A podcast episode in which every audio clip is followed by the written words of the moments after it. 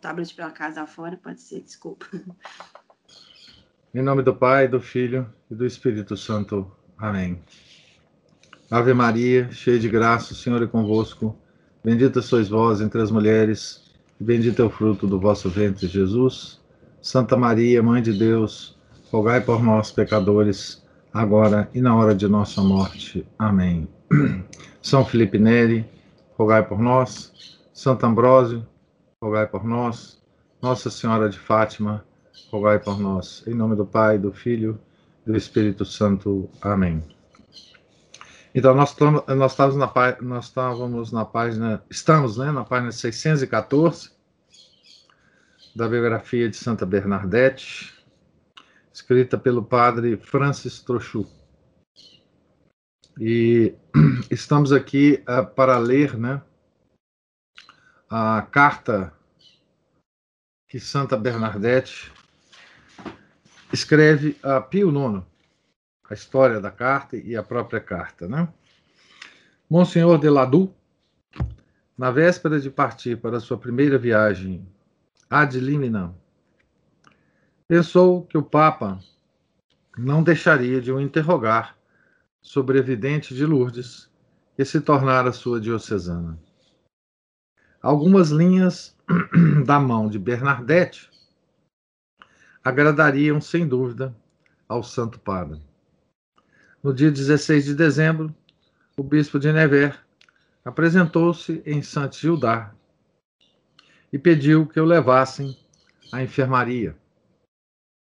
Que acontecimento para nosso humilde doente. E Monsenhor queria que ela escrevesse a sua mensagem à sua santidade, sem o auxílio de ninguém, Receosa a princípio, retomou depois confiança. No dia seguinte, meteu mãos à obra. Eu segurava a pasta para ela escrever, afirma a enfermeira, irmã Gabrielle de Vigourou.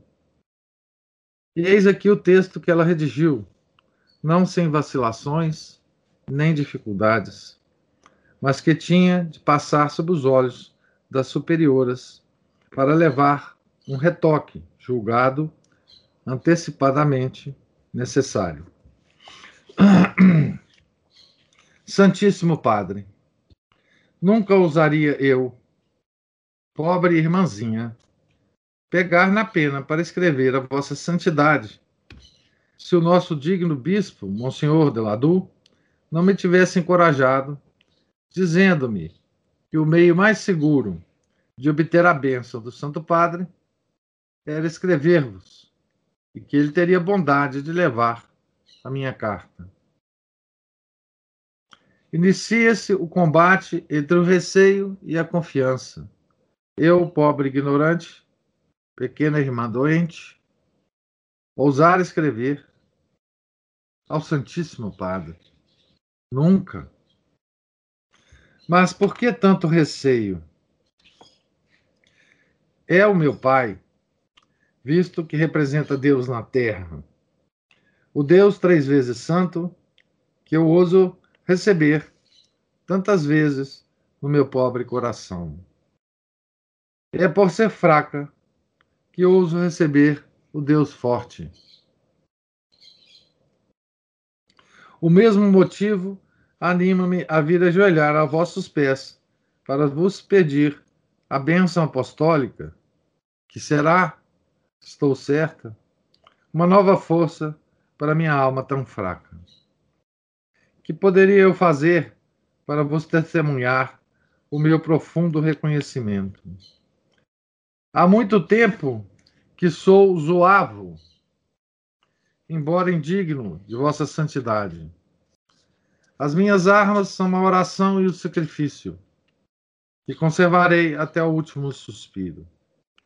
Só então a arma do sacrifício tombará, mas a da oração seguir-me-á ao céu, onde será muito mais forte que sobre essa terra de exílio. Peço todos os dias ao Sagrado Coração de Jesus e ao Imaculado Coração de Maria que vos conserve ainda por muito tempo entre, no, entre nós, visto que fazeis conhecê-los e amá-los. Parece-me, todas as vezes que rezo por vossa intenção, que a Virgem deve lançar do céu o olhar sobre vós, pois proclamaste-a imaculada. E quatro anos depois, essa boa mãe desceu à terra para dizer: Eu sou a Imaculada. Não sabia o que isso queria dizer, nunca ouvira tal palavra. Depois, quando refleti, disse para comigo: Como a Virgem boa. Disse-ia que veio confirmar a palavra do nosso Santo Padre. Essa é a pequena carta, né? Que Santa Bernadette escreve ao Papa. Uma carta é, bela, né? Muito bela. É emocionante até, né? Terminava aqui a primeira redação da irmã Marie Bernard, da, da carta, né? Submetida à apreciação das madres do Conselho, foi julgada muito breve para uma carta ao soberano pontífice. A irmã Marie Bernard começou por isso um segundo rascunho. Desta vez, procurou redigir um texto solene, mais longo e mais burilado, mais distinto, mas menos delicioso, que ela completou deste modo. E isso faz-me crer que ela vos protege muito especialmente. Espero que a boa mãe tenha piedade de seus filhos e que se digne mais, uma vez, colocar o pé sobre a cabeça da serpente maldita. Finalmente, quando o texto foi aprovado, a irmã teve de fazer uma cópia definitiva. Usou de todo o seu talento, de todo o seu coração. Foi uma magnífica página de caligrafia que Monsenhor Deladu levou ao augusto destinatário. Aqui tem uma nota dizendo assim: no seu livro La Confidante, La de Immaculée, a, a Reverenda Madre Marie-Thérèse Bordenave dá somente uma parte do texto definitivo. Em virtude da importância dessa carta, deve ser conhecida integralmente nas suas duas redações. Podemos observar como, achando sem dúvida Bernadette muito audaciosa, as superiores julgaram seu dever suprimir esta profunda e encantadora desculpa. Deus vem até mim, porque haveria eu de ter medo de me apresentar àquele que está em seu lugar na terra. Fraca tenho necessidade do Deus forte, e receberei a vossa bênção, Santíssimo Padre, da vossa bênção, Santíssimo Padre, uma nova força. Então foi suprimido isso, né? Ah. Eis aqui o texto que o bispo de Nevers levou a Roma. Ainda estou lendo a, a, nota, né? Então, a, a carta definitiva. Nós acabamos de ler a carta, a primeira versão, né? Santíssimo Padre, nunca usaria eu, uma pobre irmã, pegar na pena para escrever a vossa santidade.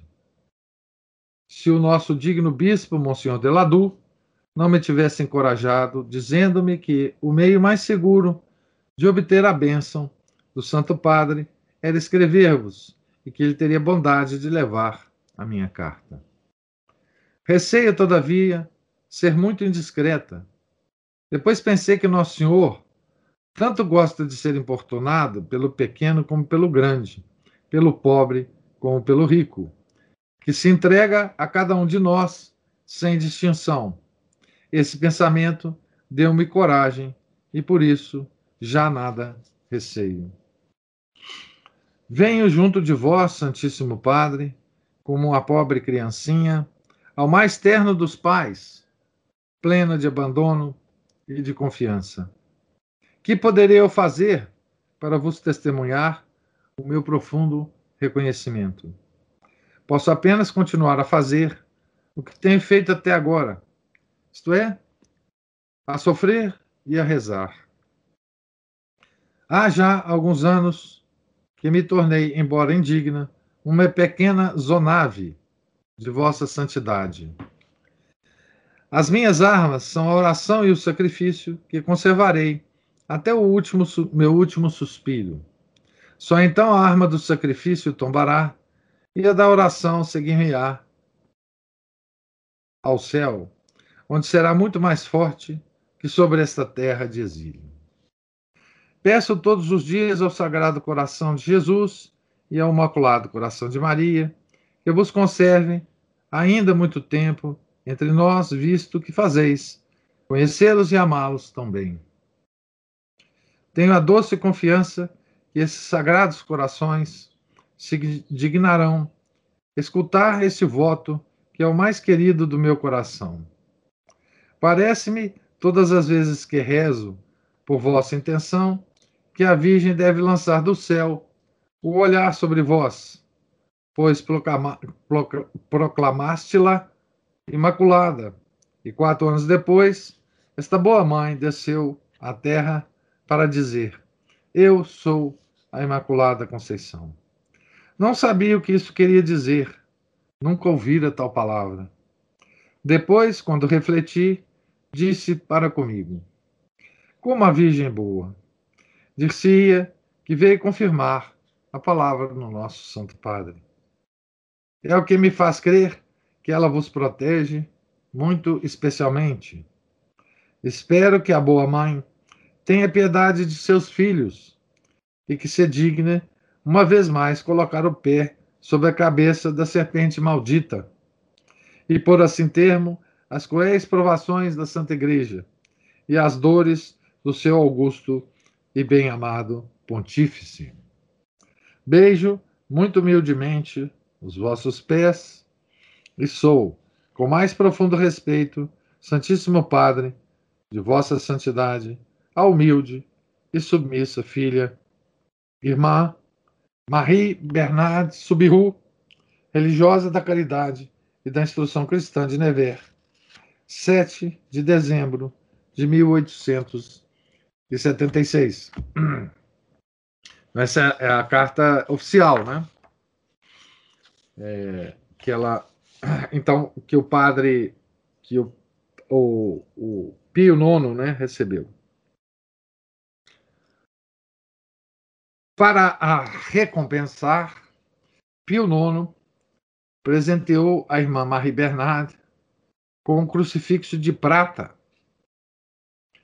Ela obrigou-me a beijá-lo respeitosamente, declara a irmã Victoire Cassou, e mostrava-se muito confundida por seu padre, por, por, o santo, por o Santo Padre ter tido aquela tensão com ela. Então, esse foi o, o presente que Pio IX né, é, mandou para ela. Eu imagino a felicidade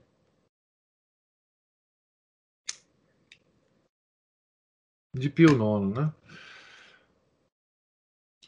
Porque, de fato, a Lourdes foi a confirmação do dogma que ele proclamou, né?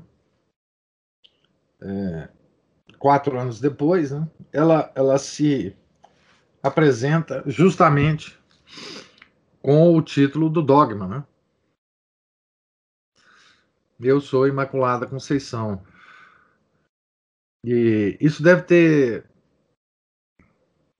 isso deve ter calado fundo né, no coração de Pio IX, quando ele ficou sabendo. Né?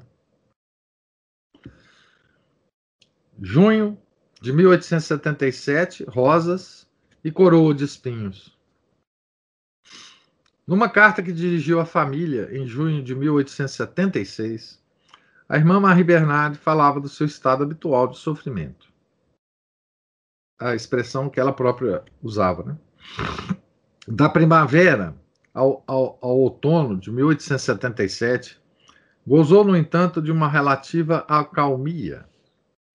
retomava o contato com a comunidade. No mês de junho, foi exposta uma viagem do Sagrado Coração numa mesa. Desculpe, uma imagem do Sagrado Coração numa mesa ornamentada com flores na sala do noviciado. A piedade de Bernadette continua viva e inventiva. Com algumas hastes espinhosas, fez uma coroa. No leito, fabricara minúsculas rosas de papel dourado que depôs aos pés da estátua num pequeno cesto. E todas as semanas pedia às noviças a prática especial de uma virtude, a começar, naturalmente, pela humildade. Sete atos de, da virtude em causa autorizariam a prender uma rosa na coroa de espinhos. O tentador.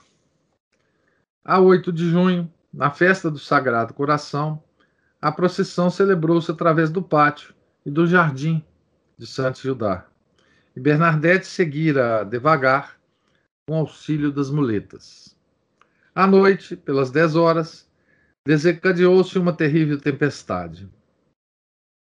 Do céu, em fogo, caiu um raio sobre a casa-mãe, seguindo ao longo da alta persiana, junto à casa a qual estava o leito de Bernadette. Declarou-se um incêndio na sacristia, São Lucas, onde se guardavam as colgaduras e os tapetes da capela. Inquieta, a irmã Casimir Caleri levantou-se depressa e dirigiu-se a Bernadette. Ó, oh, explicou-lhe sem ter perdido a, tua, a sua calma. É o demônio que não está contente com a nossa bela festa. O falecimento de Monsenhor Peiramale. Profundo desgosto a atormenta na festa da Natividade de Maria. A 8 de setembro, chega um telegrama de Lourdes. Monsenhor Peiramale está gravemente doente. Expira nesse mesmo dia, às 11 horas e 15 minutos. No dia seguinte, conhece-se mais pormenores por uma segunda comunicação. Assistido nas suas últimas horas pelo seu vigário Pomian e pelo padre Sempé, superior dos missionários da gruta, o pároco de Lourdes morreu de um cálculo aos 66 anos, ainda em pleno vigor. Foi na sala da comunidade, onde a irmã Marie Bernard fora penosamente transportada, que a madre Marie-Thérèse Vazou ordenou as orações pela alma de Monsenhor Peiramale, agora já no seio de Deus. Se bem que lhe tivessem comunicado de manhã o primeiro telegrama, Bernadette ficou fortemente abalada. Estava sentada ao lado da irmã Victoire Cassou, que a tinha auxiliado a descer. Como os soluços a sufocavam, puxou a prima pela manga e saíram as duas para o claustro. Aí Bernadette de Lourdes deu livre curso às lágrimas. Esquecera as repreensões do pároco. Tinham-se passado vinte anos.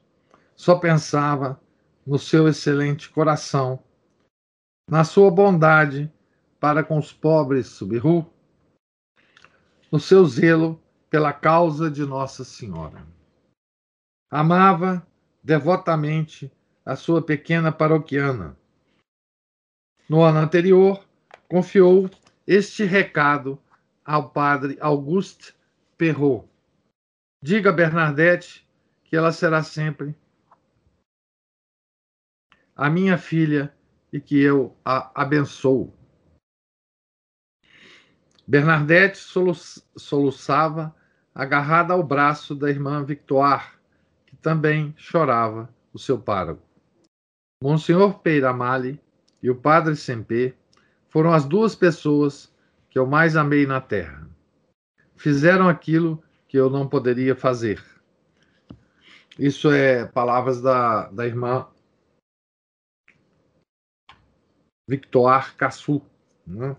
também era paroquiana do padre Peiramale. não se sentiu com forças para escrever imediatamente ao padre Pomian. Falou-ia daí a uma semana. Meu padre, peço muita desculpa de não ter escrito mais cedo, mas a morte tão repentina do nosso querido e venerado senhor pároco abalou-me. Foi no dia da Natividade da Virgem Santíssima que recebi tão fulminante notícia. Às nove horas, a irmã Nathalie veio ter comigo à tribuna e disse-me que tinha chegado, nesse momento, um telegrama onde se dizia que o senhor pároco estava muito mal. No dia eh, seguinte, recebemos o segundo, que anunciava a sua morte. Dizer-vos quanto sofri seria impossível. Mas, embora o desgosto que sofri fosse muito grande, grande foi também a minha consolação ao saber que o nosso querido pároco teve a alegria de receber os últimos sacramentos com plena consciência e de ter assistido nos seus últimos momentos por si seu mais dileto, amigo dileto, fiel e zeloso, servidor. A Virgem veio buscar o nosso Pai no dia da sua natividade, para recompensar os sacrifícios e as duras provações que ele aceitou sofrer por seu amor. Só o pensamento de que temos mais um protetor no céu pode suavizar a nossa dor. Ah, aqui tem uma nota ah, informando o seguinte: graves preocupações amarguraram os últimos meses do Monsenhor Peiramale. Contando com a generosidade dos fiéis de todo o mundo, sonhara construir uma grandiosa igreja paroquial. A 28 de julho de 1875, Monsenhor Jourdan, sucessor de Monsenhor Lugenier no episcopado de Tarbes, benzeu a primeira pedra. Dezoito meses mais tarde, as paredes erguiam-se já até o início das abóbadas. Mas foi preciso parar. O dinheiro escasseava. Monsenhor Peiramale sofrera muito com essa decepção. A ideia da morte.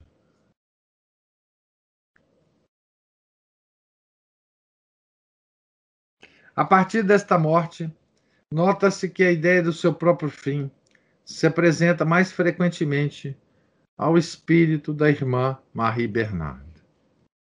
A 27 de outubro, a irmã Casimir Caleri, nova professa enviada para casa, dizia-lhe um afetuoso adeus. Serafim, disse-lhe ela, quando souber que morri, reze muito por mim, porque dirão: Oh, aquela santona não precisa disso. E deixar-me-ão deixar arder no purgatório. Pedindo para a irmã rezar por ela, né? É uma. Curioso porque é com esse mesmo espírito, né? Que Santo Agostinho pedia também a oração dos seus fiéis, né? para quando ele morresse, né?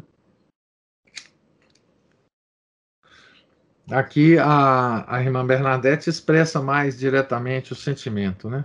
Ah, dirão que eu sou santa e não, não, me, não rezarão por mim e me deixarão no purgatório.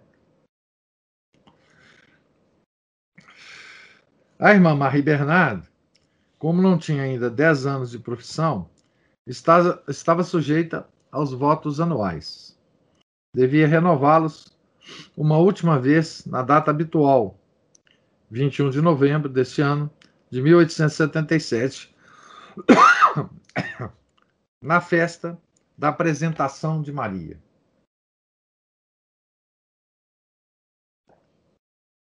E como era a mais antiga das renovantes, foi ela a primeira a avançar para a imagem da Virgem emoldurada por velas e flores e a pronunciar a fórmula dos votos.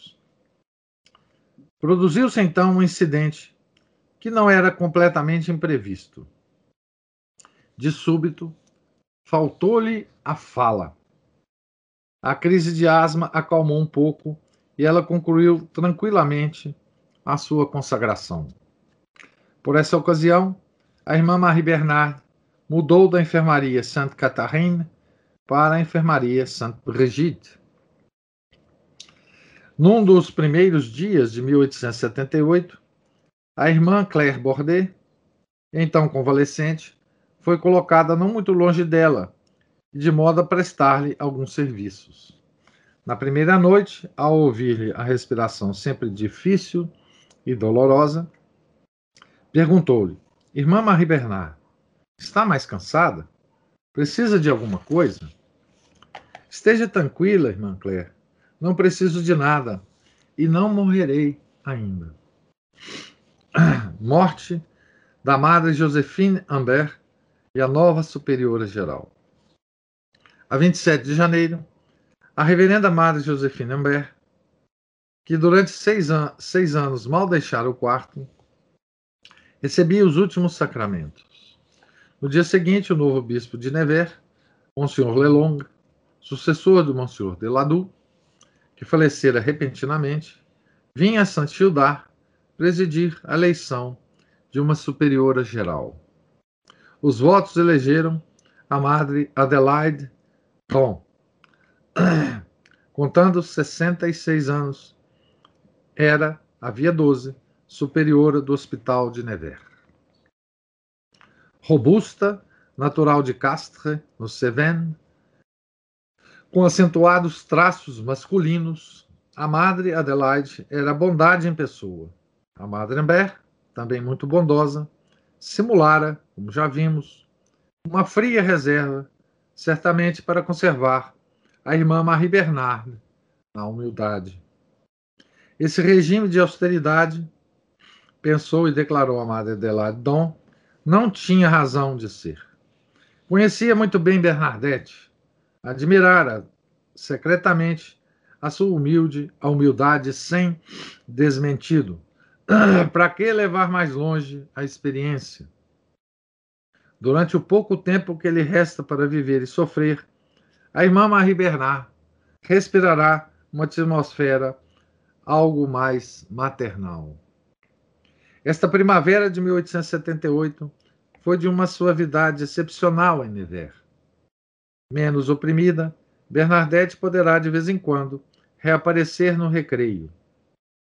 A Madre Leonor Cassain ou outras veneráveis anciãs levam-na levam de um grupo para outro.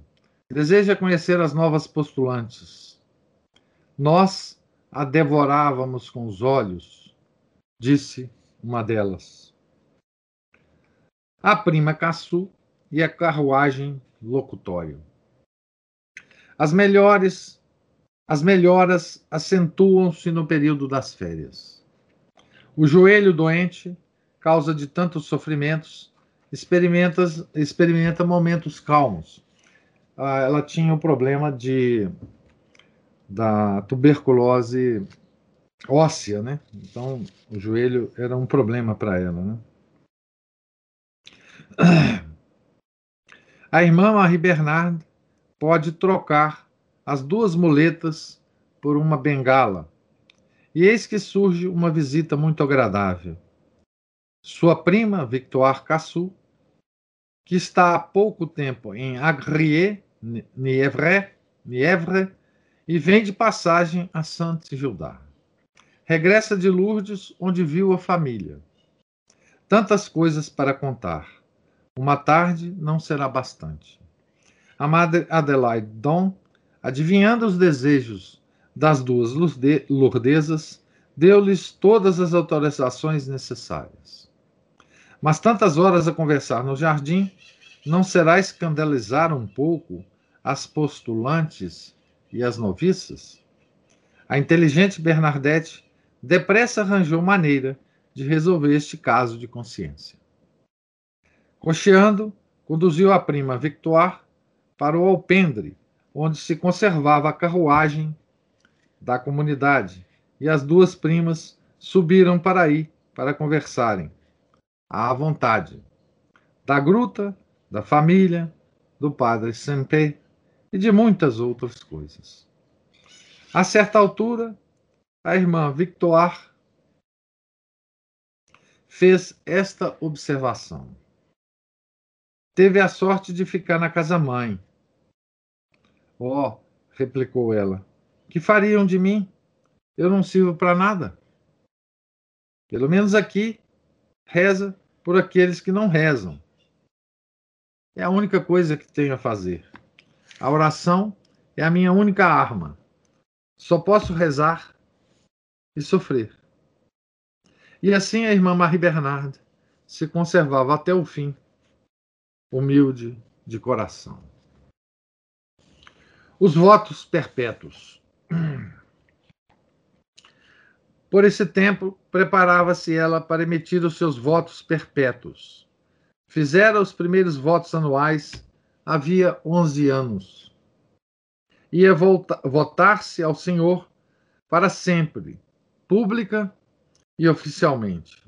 A cerimônia foi fixada para 22 de setembro, um domingo, dia da festa de Nossa Senhora das Dores.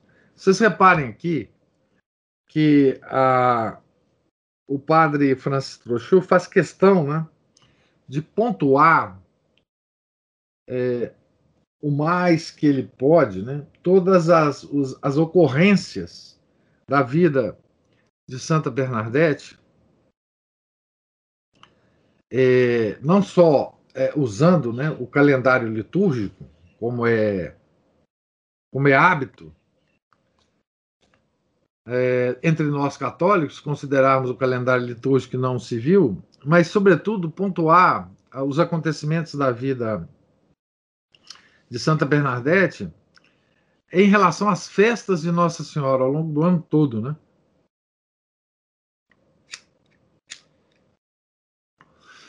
É, véspera dessa festa, na festa tal, um dia depois da festa tal. É? é muito muito interessante, muito delicado, né? É, essa, essa pontuação da vida de Bernadette em relação às festas que ocorrem é, ao longo dos anos, é, ao longo do ano litúrgico, né? As festas de Nossa Senhora. Via em 1878, durante o retiro que precedia os votos, afirma a irmã Irene Garnier.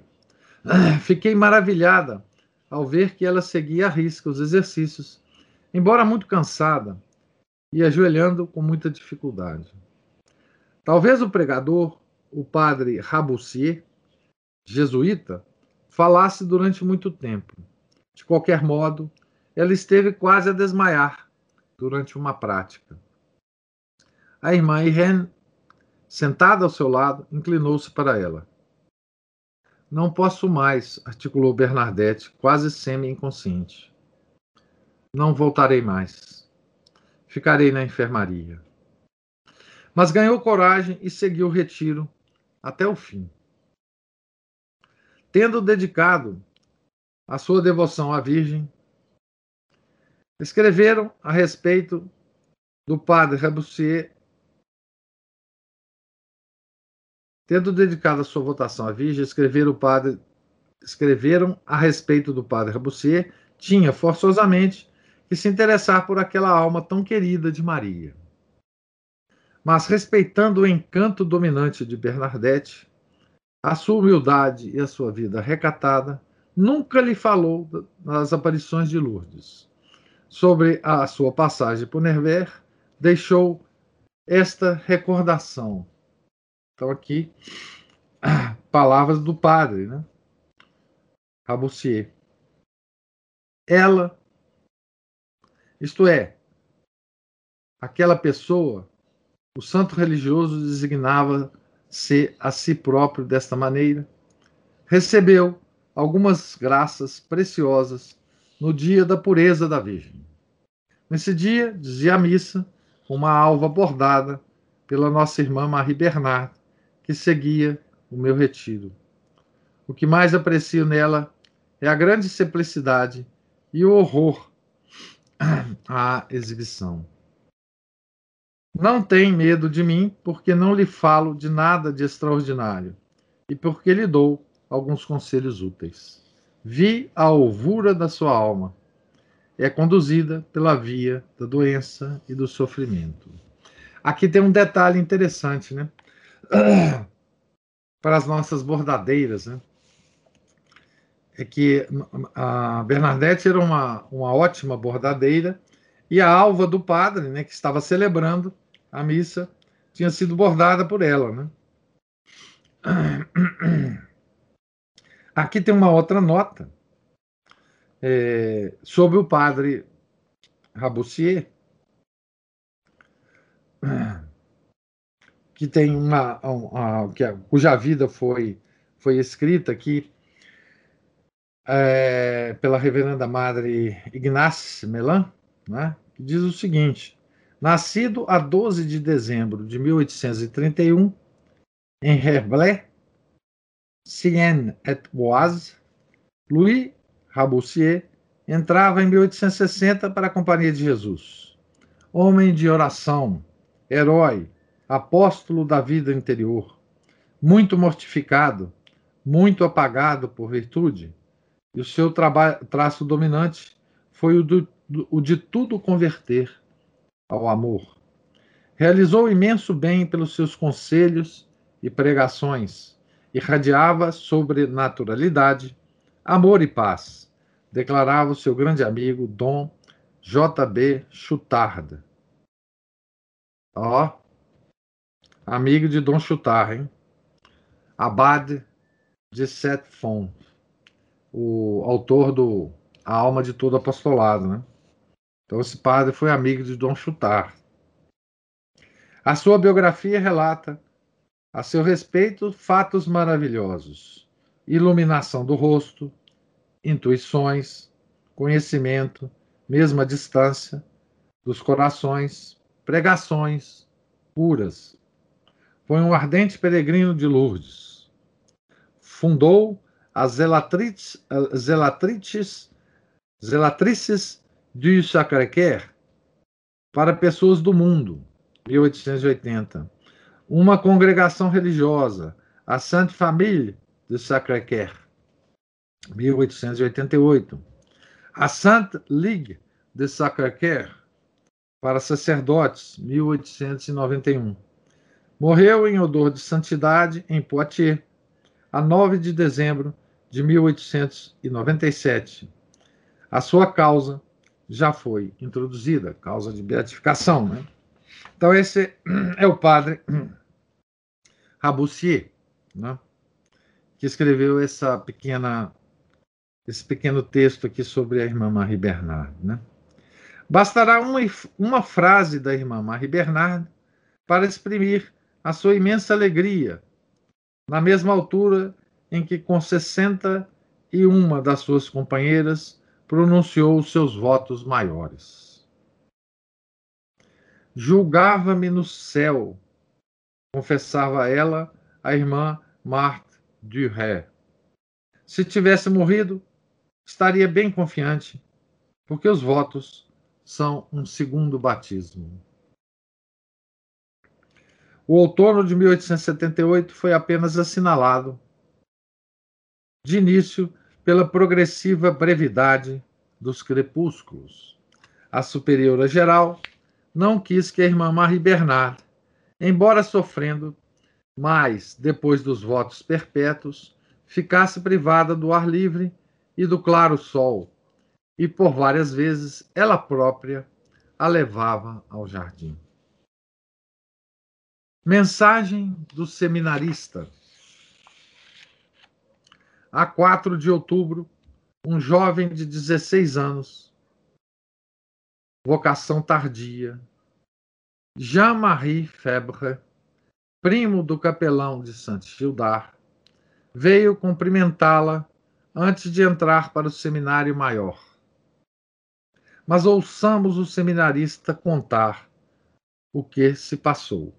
Aqui, antes da, do seminarista, tem uma nota dizendo assim: a casa do capelão permaneceu pouco mais ou menos sem alterações, com as paredes cinzentas, a porta voltada para a entrada do convento e o pequeno jardim, recortado então num prado que ainda subsiste e abordeja poeticamente dos dois lados. Seminário maior, ele está descrevendo aqui. Né?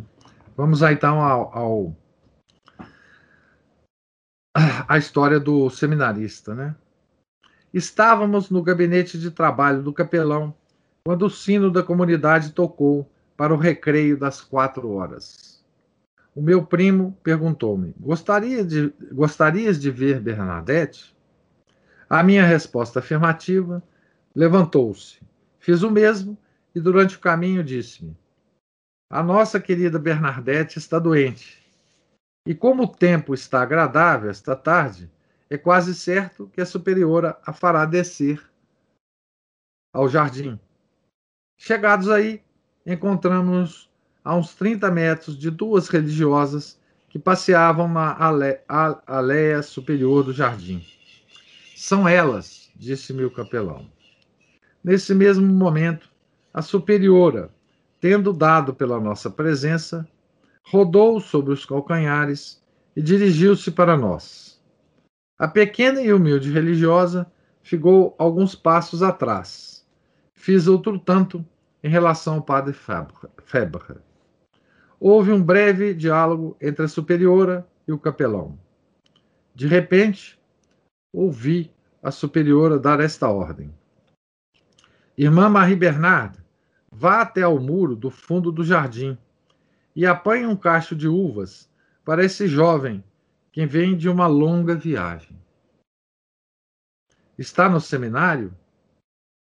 Quer ser padre? perguntou ela, dando-me as uvas que tinha ido colher. Sim, minha irmã, se Deus me chamar. Pois bem, será padre. É bonito ver um padre no altar.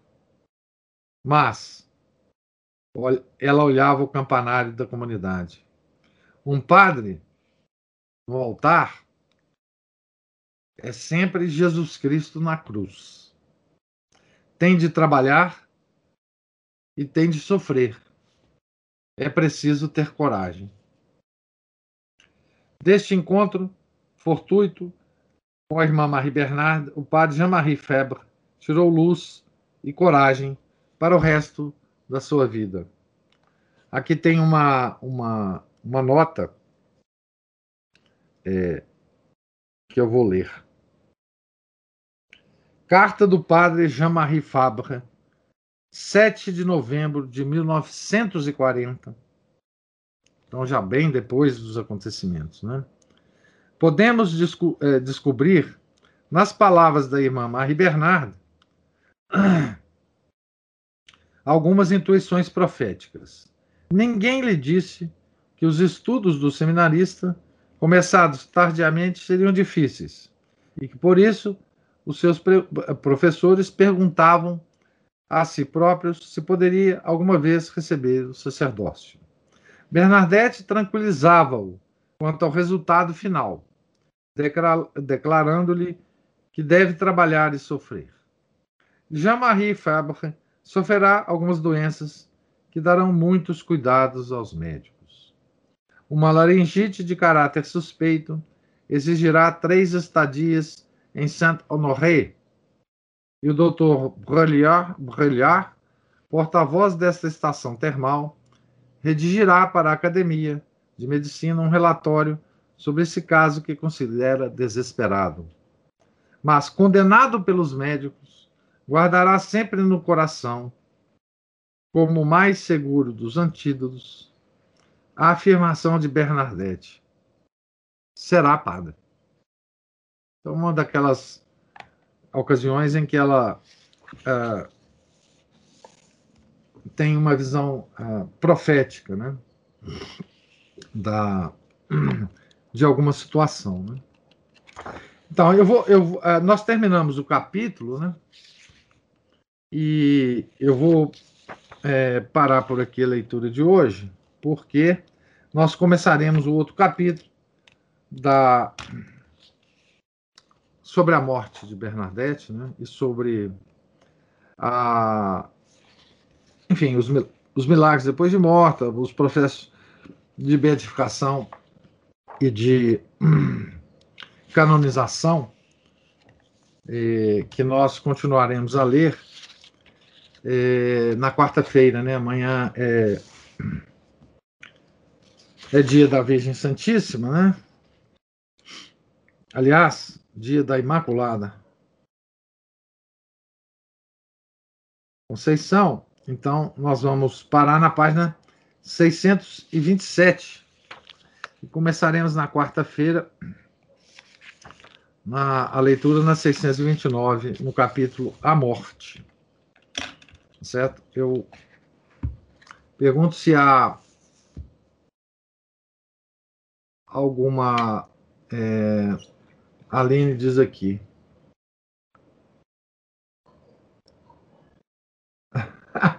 Não sabia que uma forte tempestade poderia vir da raiva do demônio.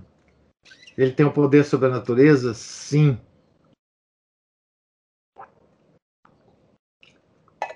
Todo anjo tem o um poder sobre os elementos. Hum. É...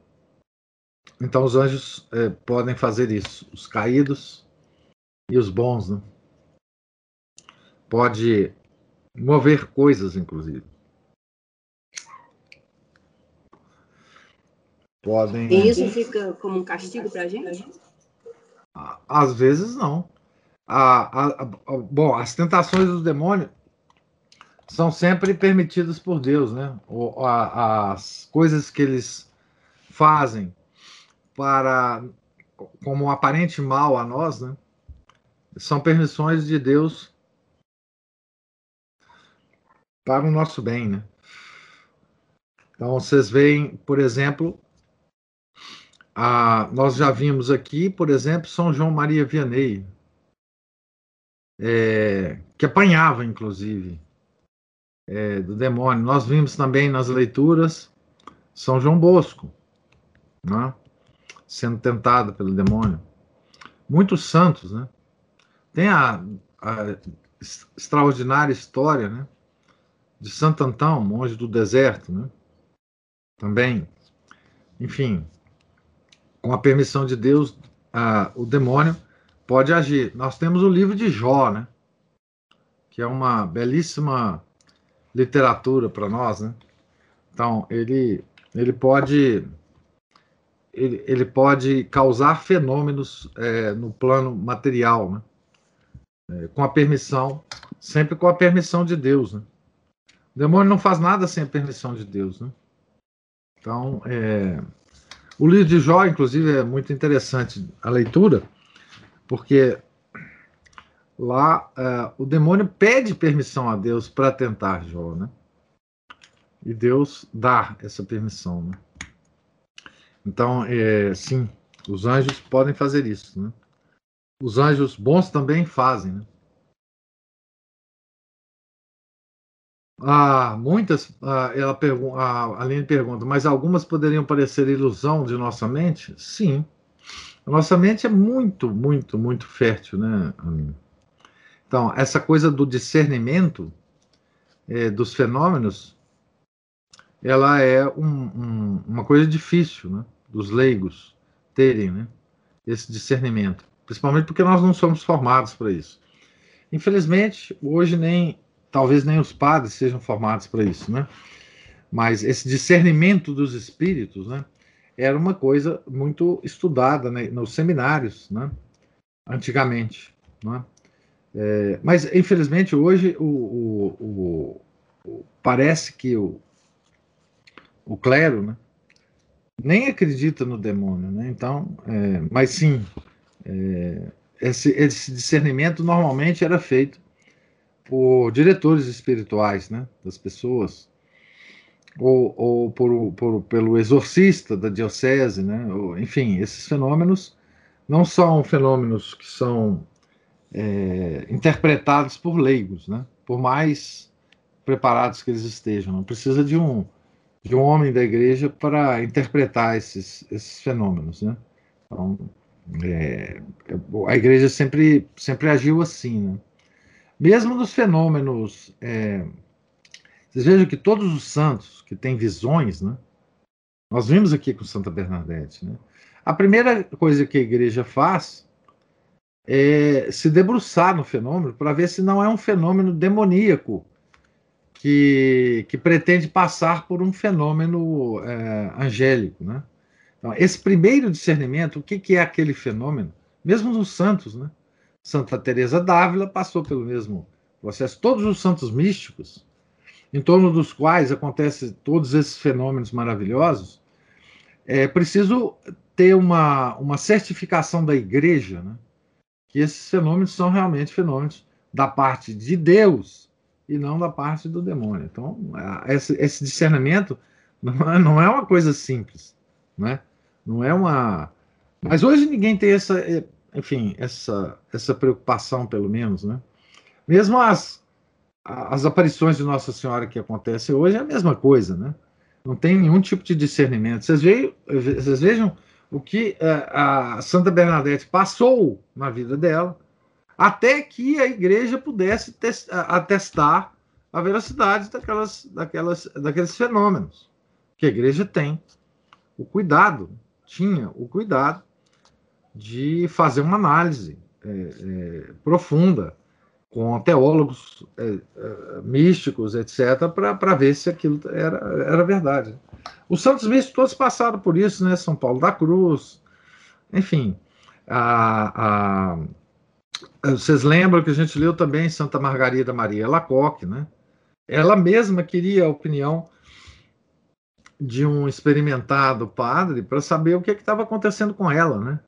Então, os próprios os próprios visionários, os próprios videntes, eles têm essa essa essa vontade, né, de ser de, de que o, o que está acontecendo com eles é, seja certificado pela igreja. Né? Então, isso é uma é uma, uma tarefa, né, de pessoas formadas para isso, né? estudaram, que tiveram. É, enfim, porque não é qualquer um que pode fazer isso, né? Tá certo? Então, essa é uma área de profundos estudos e de conhecimento da igreja. Tá aí ainda. Os padres hoje não são formados para isso, mas o conhecimento existe, está arquivado na igreja. Né?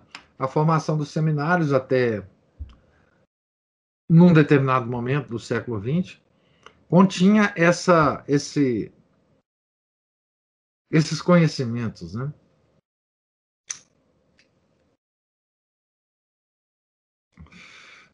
Tá certo? Mais alguém tem alguma observação?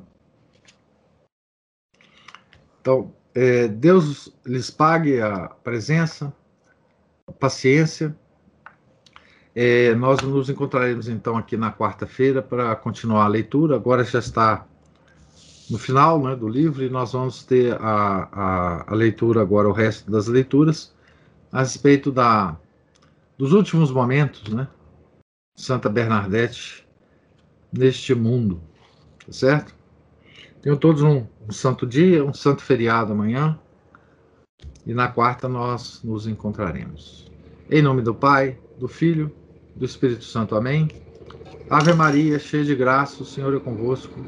Bendita sois vós entre as mulheres, e bendito é o fruto do vosso ventre, Jesus. Santa Maria, Mãe de Deus, rogai por nós, pecadores, agora e na hora de nossa morte. Amém. São Felipe Neri, rogai por nós. Santa Bernadette, rogai por nós. Santo Ambrósio, rogai por nós. Nossa Senhora de Lourdes, rogai por nós. Em nome do Pai, do Filho e do Espírito Santo. Amém.